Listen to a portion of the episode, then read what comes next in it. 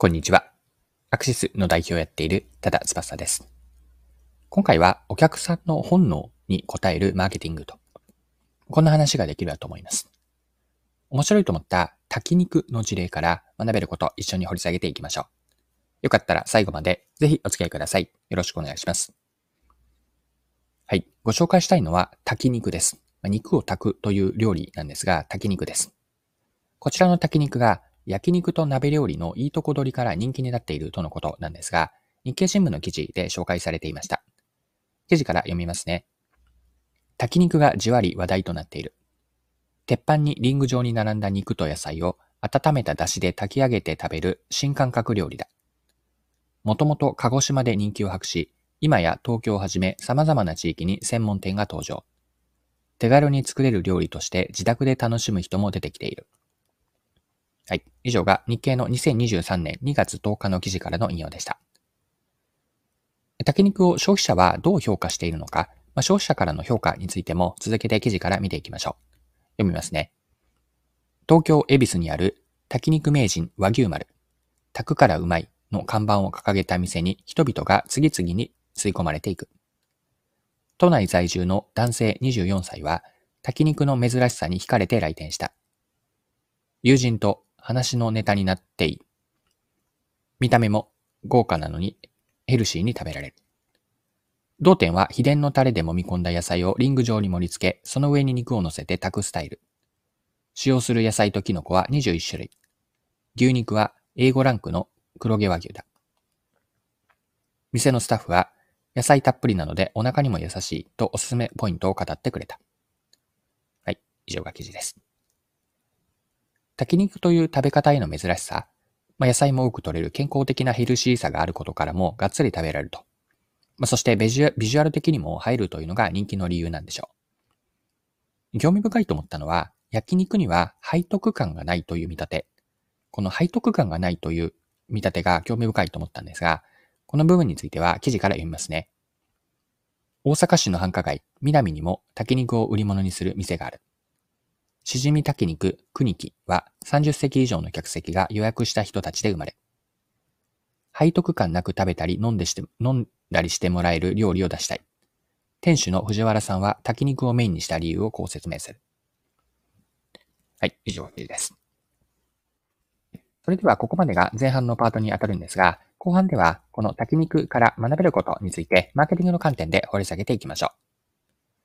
で注目したいのは、今の炊き肉には背徳感を感じないこと。この捉え方なんですよね。炊き肉は肉だけではなく、野菜も一緒に多く食べられることで、もしお腹いっぱい食べたとしても、どこか気持ちに罪悪感を感じにくいという心理。これを背徳感と表現しています。背徳感を感じないということは、炊き肉に対してですね。逆に言えば、日頃は自分が食べるものにどこかで、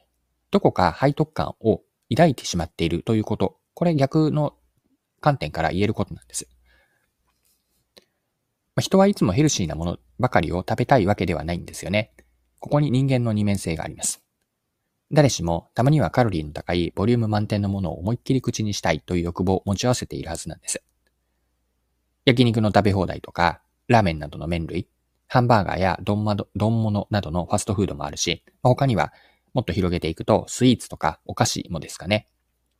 これらを食べ過ぎるのは体には良くないことは理性的には頭では分かっているんですが、人は背徳感を感じつつも本能的に心では食べたいと思う生き物なんです。で一人の人間の中にはいろいろな本性とか欲望が入り混じっているんですよね。少なくとも建前と本音の二つが存在します。マーケティングへの学びにつなげると、マーケティングで大事なのはお客さんのどんな気持ちや本能的な望みに応えるかまでを明確にすることにあるんです。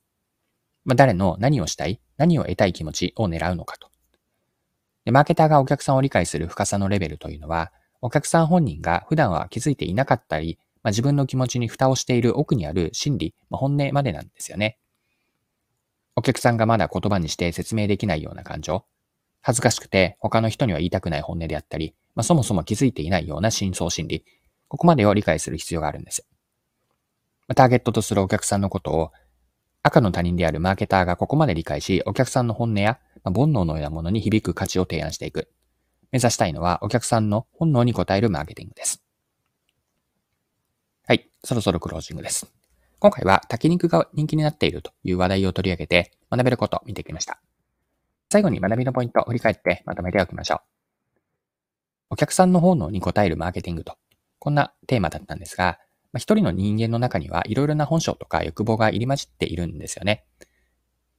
よってお客さんの理解をするレベルというのは表面的な言動、目に見える言動だけではなくて、本人が普段は気づいていなかったり、自分の気持ちに蓋をしているような奥にある心理まで掘り下げようと。このような深く深いお客さんの理解から、お客さんの本音に響く価値を提案していく。これを目指したいマーケティングとして、今回残して、最後メッセージとして残しておきます。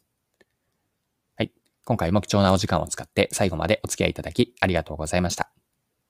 それでは今日も素敵な一日にしていきましょう。